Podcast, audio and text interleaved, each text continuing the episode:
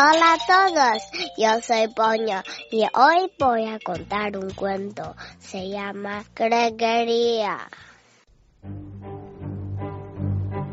La mariposa al cerrar sus alas pellizca dulcemente el aire.